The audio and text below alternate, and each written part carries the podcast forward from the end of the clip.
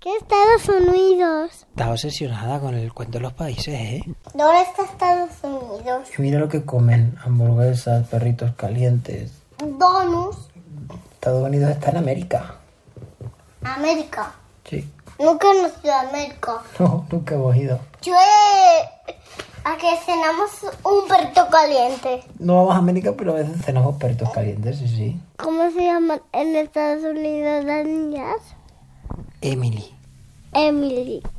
¿Te gusta Emily? Sí.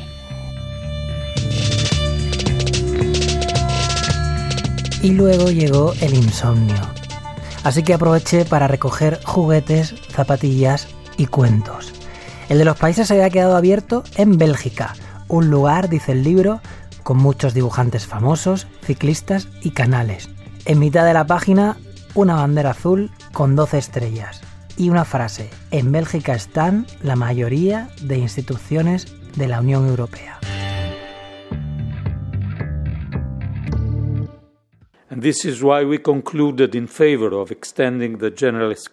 Este es Paolo Gentiloni, comisario europeo de Economía.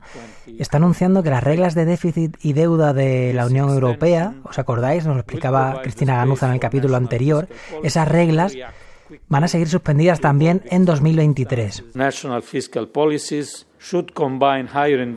Un ratito después de esta rueda de prensa, Bruselas publicaba el paquete de primavera del semestre europeo, que es algo así como una especie de radiografía de la situación económica de, cada Estado miembro.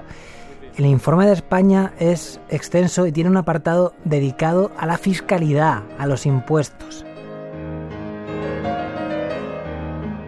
Página 76. Los ingresos fiscales de España son relativamente bajos en relación con su PIB. El grueso de la contribución procede de la fiscalidad del trabajo. En 2020, los ingresos fiscales de España fueron considerablemente inferiores a la media de la Unión Europea.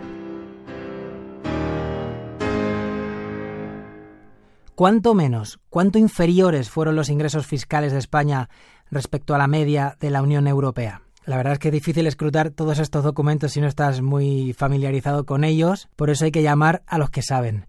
María Carou es la corresponsal de Radio Nacional en Bruselas. Hola María. Hola Juanjo, ¿cómo estás?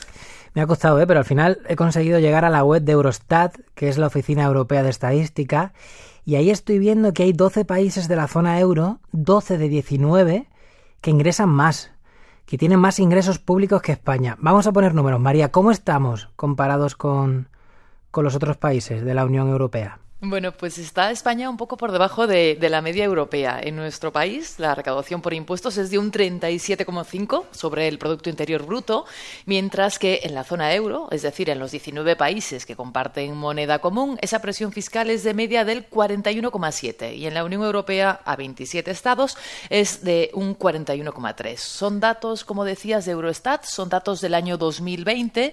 Hay que recordar que 2020 fue un año especial porque era ya un año de pandemia.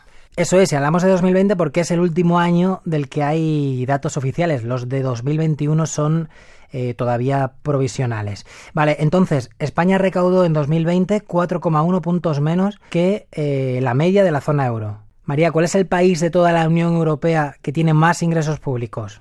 Pues tenemos dos que están casi empatados. El primero en 2020 fue Dinamarca con un 47,6% y el segundo Francia, casi a la par, solo con una décima de diferencia. Y le sigue muy de cerca Bélgica con un 46,2%. Son esos tres países, Dinamarca, Francia y Bélgica, los que se van disputando todos los años los tres primeros puestos de esta lista impositiva. Recaudamos 10 puntos menos, por ejemplo, que Dinamarca y Francia. Francia es también el líder en la lista de gasto público pero además por mucho. Hola Antonio Delgado, corresponsal de Radio Nacional en París. Hola Juanjo, ¿qué tal?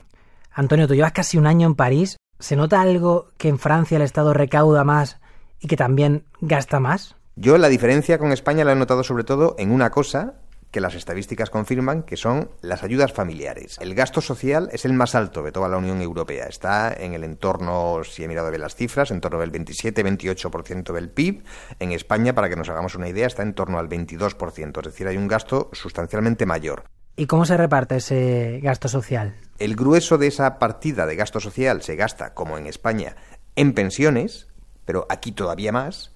Ten en cuenta que aquí la edad de jubilación son los 62 años, es la edad legal de jubilación, muy por debajo de España, de Italia, de la media europea. Hay una parte importante también que se gasta en desempleo. Viene a gastar en términos de PIB más o menos lo mismo Francia que España cuando el paro aquí es la mitad. No hay que ser un, fenómeno en matemáticas para darse cuenta que eso es porque aquí las ayudas, las prestaciones son mucho más generosas en el tiempo y en la cantidad.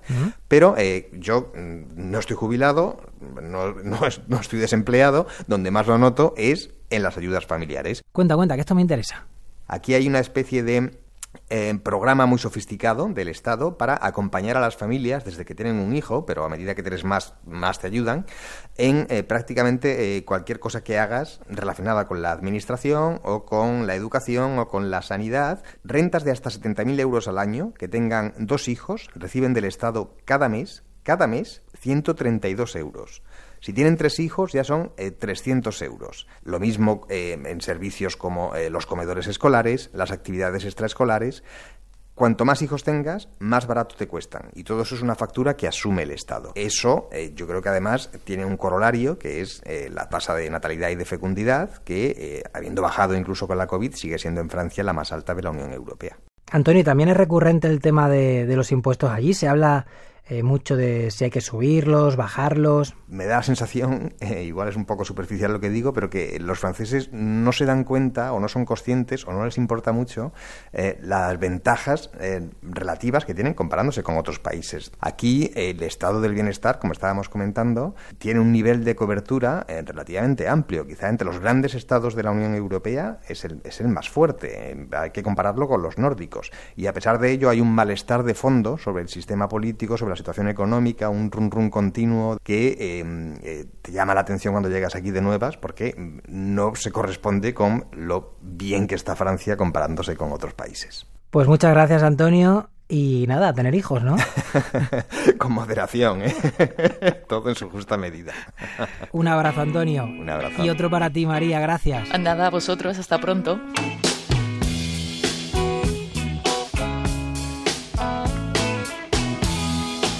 Hay muchas formas de conseguir que la recaudación de un país crezca. Una, obviamente, es subir algunos impuestos. El informe de Bruselas dice que España recauda menos que la media de la Unión Europea en IVA y en impuestos medioambientales. Otra forma de conseguir que la recaudación suba es bajar la tasa de desempleo, que trabaje y cotice más gente. Pero hay más maneras de engordar la recaudación. También la Unión Europea insiste en esto. Es necesario poner cerco al fraude fiscal y a la economía sumergida. Buenos días, Juanjo. Buenos días, Alberto. ¿Me oyes bien? Perfectamente, alto y claro. Muchas gracias por atenderme, ¿eh? lo primero. más, un placer. Medir la economía sumergida y el fraude fiscal es complicado, pero sí que hay algunas estimaciones por ahí. Alberto Vaquero es profesor de Economía Aplicada en la Universidad de Vigo y es uno de los expertos que ha analizado estas dos cuestiones en los últimos años. Cuantificar algo que es oculto, por definición, ya es complicado. Por lo tanto, hay un problema en este caso claro para definir, digamos, el perímetro, la extensión, exactitud de la economía sumergida y fraude fiscal. Con todo eso, de manera aproximada, la economía sumergida está en torno al 18-20% del PIB. El fraude fiscal estaría también en torno aproximadamente a un 6% del PIB. Y eso nos coloca en torno a la media de la Unión Europea y bastante por encima de países como Francia o Alemania. Te lo agradezco un montón, Alberto. A ti por todo, Adiós, chao. Hasta luego, buen día. La economía sumergida y el fraude fiscal lastran nuestra recaudación. También resquebraja nuestras cuentas públicas otra variable difícil de cuantificar, el gasto superfluo de las administraciones. Eh, soy periodista de Radio Nacional. Había quedado con Teresa de prensa de la IREF. Vale, eh, dígame su DNI. Bruselas insiste en la importancia de evaluar las políticas públicas y el gasto público. De hecho, en 2013 instó al gobierno a crear la IREF, un organismo independiente que se encarga de controlar nuestras cuentas. Pues bien, este organismo tiene desde el mes de septiembre un departamento dedicado a medir si utilizamos correctamente el dinero público. Eh, es en la segunda planta. José María Casado dirige la división de evaluación del gasto público de la IREF. José María, vamos al grano. ¿Gastamos bien el dinero público? Bueno, a ver, eh, España tiene un margen de mejora muy grande, pero también lo tienen economías muy avanzadas. Es decir, la evaluación de políticas públicas en España es, es un reto. hay un fuerte debate sobre si hay que gastar más o si hay que gastar menos. ¿no? Parece que todo el debate está concentrado en esto y quizás lo más importante o donde hay un margen, un amplio margen es en gastar mejor. Habéis hecho ya unas cuantas evaluaciones sobre el gasto hospitalario, políticas de empleo, bonificaciones fiscales. Esos trabajos, José María, que os encargan tanto el gobierno como las comunidades autónomas, luego los tienen en cuenta. Quiero decir, vosotros entregáis vuestras sugerencias y sentís que os hacen caso o las guardan directamente en un cajón.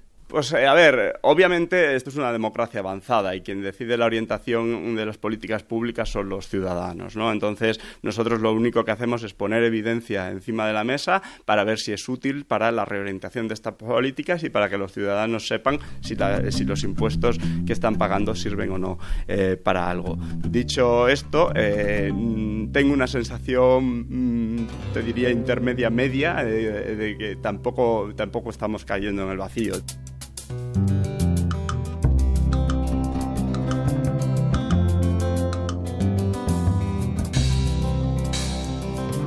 ¿Y qué dice la gente? ¿Qué opinamos de los impuestos? Sadez Paul publicó hace unos meses un trabajo sobre la polarización en España en la que se colaba una pregunta. ¿Qué prefieres, pagar menos impuestos o mejorar los servicios públicos? Ah, es aquí, enfrente. Vale, perdón, gracias. Hola, buenas. Sí, soy Juanjo. Hola, Sandra, encantado.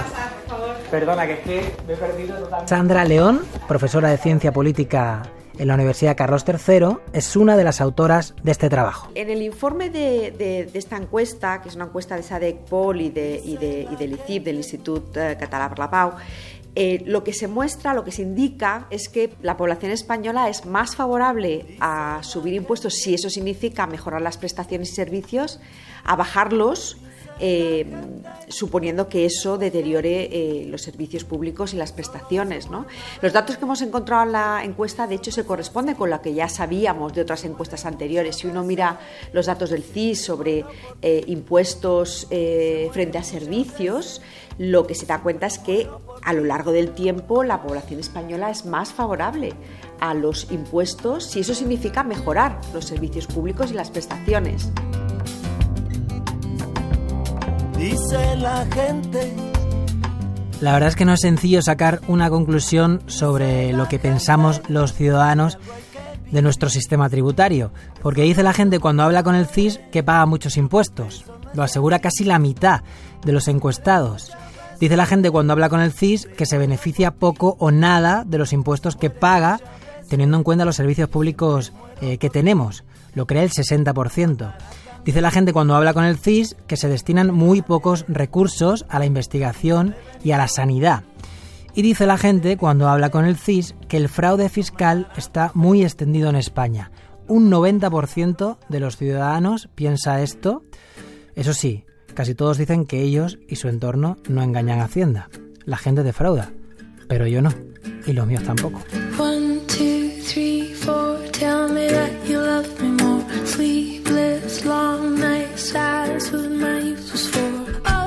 Estoy pensando que eh, a lo mejor no es sencillo sacar una conclusión sobre la idea que tenemos de nuestro sistema tributario, porque quizá lo que pasa es que sabemos poco de él. No es que queramos ponernos exquisitos, pero sí que podríamos aspirar a que se eleve un poco el debate cuando hablamos de impuestos y no dejarlos en un simple si hay que subirlos o bajarlos, porque en realidad no parece que se trate solo de eso. La cuestión es definir qué servicios públicos y sociales queremos, qué gasto público queremos y cómo lo vamos a pagar teniendo en cuenta nuestra recaudación, nuestros niveles de deuda y los problemas que se avecinan y de los que tanto hemos hablado en este podcast. Toca elegir. Los impuestos son el precio que pagamos por tener una sociedad civilizada y un cierto sistema fiscal tiene que existir. Por supuesto podemos aspirar a mejorarlo, que sea más racional, más justo, etc. Pero las cosas tienen un precio. Entonces, se pueden tener más bajos impuestos, pero hay que estar dispuesto a tener eh, unos servicios públicos eh, peores. Lo que no podemos pretender es tener eh, los servicios públicos de Dinamarca con la presión fiscal de Estados Unidos. España tiene que decidir qué quiere ser de mayor y en qué liga quiere jugar. Eh, no hay ningún país con alto nivel de desarrollo y con medidas aceptables de desigualdad que no tenga una presión fiscal alta. No existe. Se vive mejor en los países con menos desigualdad, con menos pobreza y con mejores servicios públicos. La calidad de vida es mejor. Y esa es la decisión que tenemos que, adoptar, que queremos ser de mayores.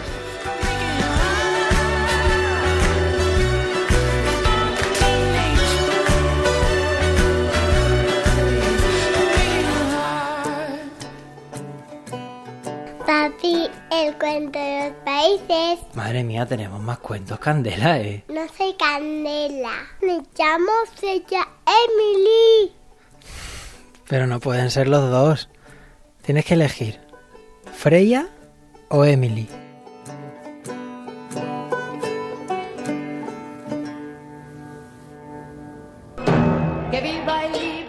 Esto merece una explicación, es un trabajo del equipo de audio digital de RTV Noticias.